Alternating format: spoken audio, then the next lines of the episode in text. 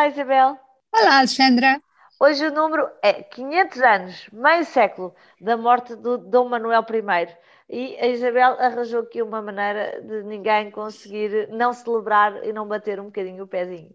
Uh, Sandra, eu acho que, hum, que estas datas são, são, muito importantes e Dom Manuel I nós uh, conhecemos porque é o rei dos descobrimentos e, e, eu estive dois anos a estudar a vida de Dom Manuel e das suas duas mulheres, uh, que foi o tema do, do, do meu último romance histórico e fiquei com uma grande admiração por ele, embora a sensação que eu tive, ou melhor, fiquei contente comigo própria porque eh, foi longe de lhe ver só qualidades. Eh, quando nós investigamos e estudamos um personagem como Dom Manuel I, é fácil, eh, e sobretudo ligado aos descobrimentos, é fácil ficarmos só com aqueles momentos empolgantes e não percebermos que ele, além das qualidades, tinha de facto muitos defeitos e alguns defeitos tiveram consequências gravíssimas, nomeadamente na conversão forçada uh, dos judeus, na expulsão Sim. dos judeus, mas ainda pior do que isso, na conversão forçada.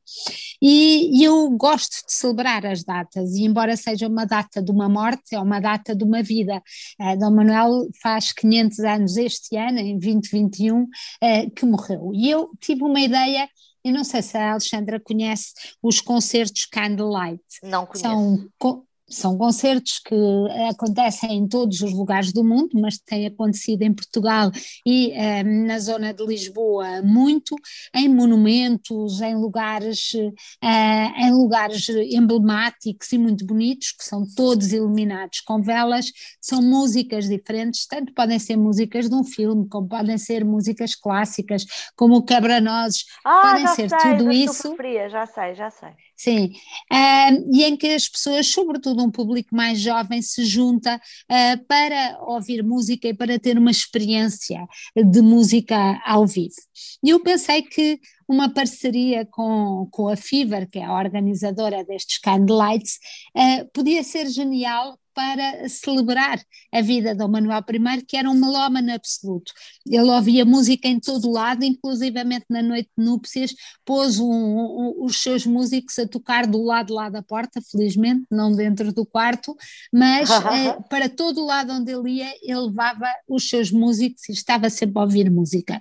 E por isso eu pensei que era uma forma uh, interessante de celebrar, era conseguirmos um concerto Candlelight, em que vamos, é no dia 10 de julho, uh, no fabuloso Mosteiro de São Vicente Fora, em Lisboa, e em que vamos ter a banda sonora do livro.